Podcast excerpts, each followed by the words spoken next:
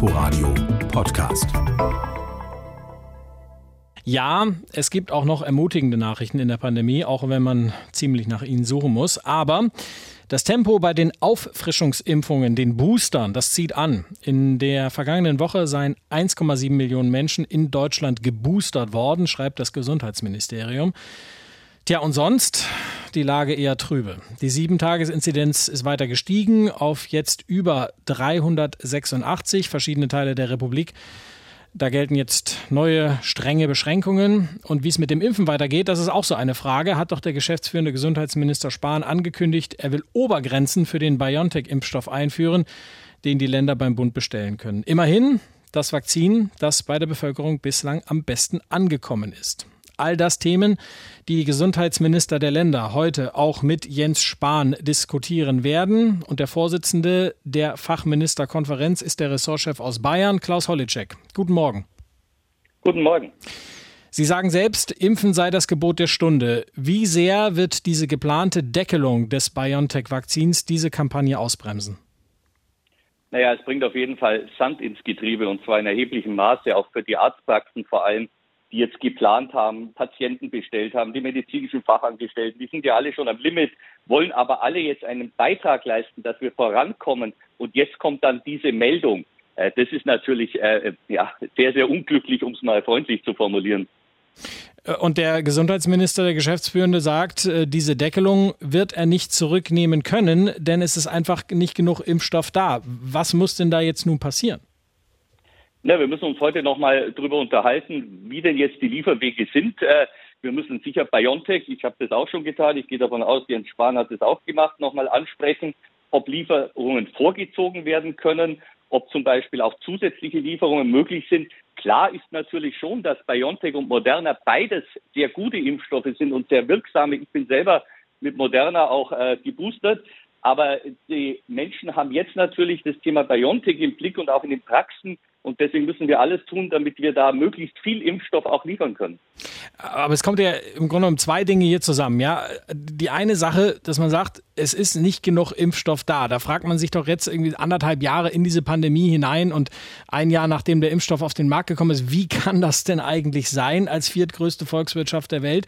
Und außerdem, wie kann eine Kommunikation so daneben gehen? Also warum sagt der Gesundheitsminister nicht einfach, äh, es ist nicht genug da, wir können einfach nicht mehr liefern? Also insgesamt ist ja genügend da. Das ist tatsächlich die gute Botschaft. Also äh, es ist ausreichend Impfstoff da, um auch Auffrischungsimpfungen zu, äh, machen zu können. Und die Kommunikation, da fragen Sie am besten den geschäftsführenden Gesundheitsminister selber. Gut, also schauen wir mal weiter. In einigen Teilen Deutschlands äh, treten heute erneut äh, schärfere Einschränkungen in Kraft. In Bayern haben sie auch Verschärfungen beschlossen. Es gibt aber auch Experten, die sagen, das wird alles nicht reichen, Bars und Diskotheken und Weihnachtsmärkte zuzumachen. Ähm, man wird eine Impfpflicht einführen müssen, um einfach die Immunisierungsrate hochzutreiben. Ihr Parteichef Markus Söder schließt es auch nicht mehr aus. Was sagen Sie dazu? Also was wir jetzt im Moment erstmal brauchen, kurzfristig, sind wirklich Kontaktbeschränkungen. Wir müssen jetzt auch nochmal schauen, dass wir Kontakte reduzieren, dass die Welle gebrochen werden kann. Das ist, glaube ich, kurzfristig wichtig, neben dem Auffrischen und den anderen Dingen. Aber über kurz oder lang wird wohl der Weg aus der Pandemie, wenn wir nicht in einer Endlosschleife bleiben wollen, nur über Impfen führen. Und da werden wir, glaube ich, jetzt sehen, dass wir an die Grenzen der Überzeugungsarbeit kommen, und deswegen ist die Diskussion über die Impfpflicht richtig und wichtig. Nicht nur die Diskussion. Ich werbe dafür, dass man dort auch bald eine Entscheidung trifft. Ähm, eine Entscheidung in welcher Hinsicht? Also für alle oder nur für bestimmte Berufsgruppen oder was äh, schwebt Ihnen davor? Also wir haben ja jetzt äh, tatsächlich von der Leopoldina, von der Nationalen Akademie der Wissenschaft, vom Ethikrat Aussagen, die sagen zumindest partiell in bestimmte Berufsgruppen, wo vulnerable Gruppen auch geschützt werden sollen. Das ist der erste Weg. Ich glaube, wir werden uns über eine allgemeine Impfpflicht unterhalten müssen, äh, um das auch wirklich richtig und gut auf den Weg zu bringen und eben nicht in dieser Endlosschleife, nicht, dass wir nach der vierten Welle die fünfte, die sechste, irgendwann müssen wir raus aus dieser Pandemie und es wird nur über das Impfen gehen. Wenn wir über unsere Landesgrenze hinausschauen nach Österreich, äh, das Land ist ab heute in den vierten Lockdown in der Pandemie gegangen. Auch dort hat es natürlich Anstrengungen gegeben, die Menschen impfen zu lassen. Auch dort ist die Impfquote aber nicht so hoch, wie sie sein sollte, ähnlich wie in Deutschland. Mit anderen Worten, müssen wir uns auch darauf einstellen, dass es demnächst womöglich für alle wieder in den Lockdown geht?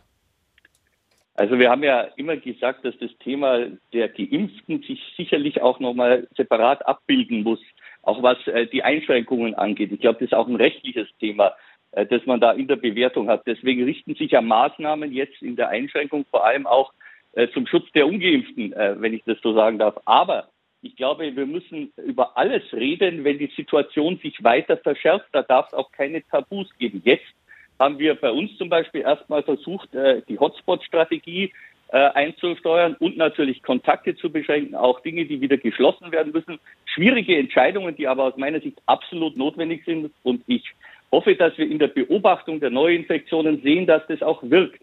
Wenn das nicht wirkt, werden wir uns sicher alle nochmal unterhalten müssen in ganz Deutschland, weil ja dort die Zahlen weiter steigen, wie wir vorgehen. Und da wird auch nochmal die nächste Ministerpräsidentenkonferenz gefragt sein, was die gesetzliche Grundlage angeht.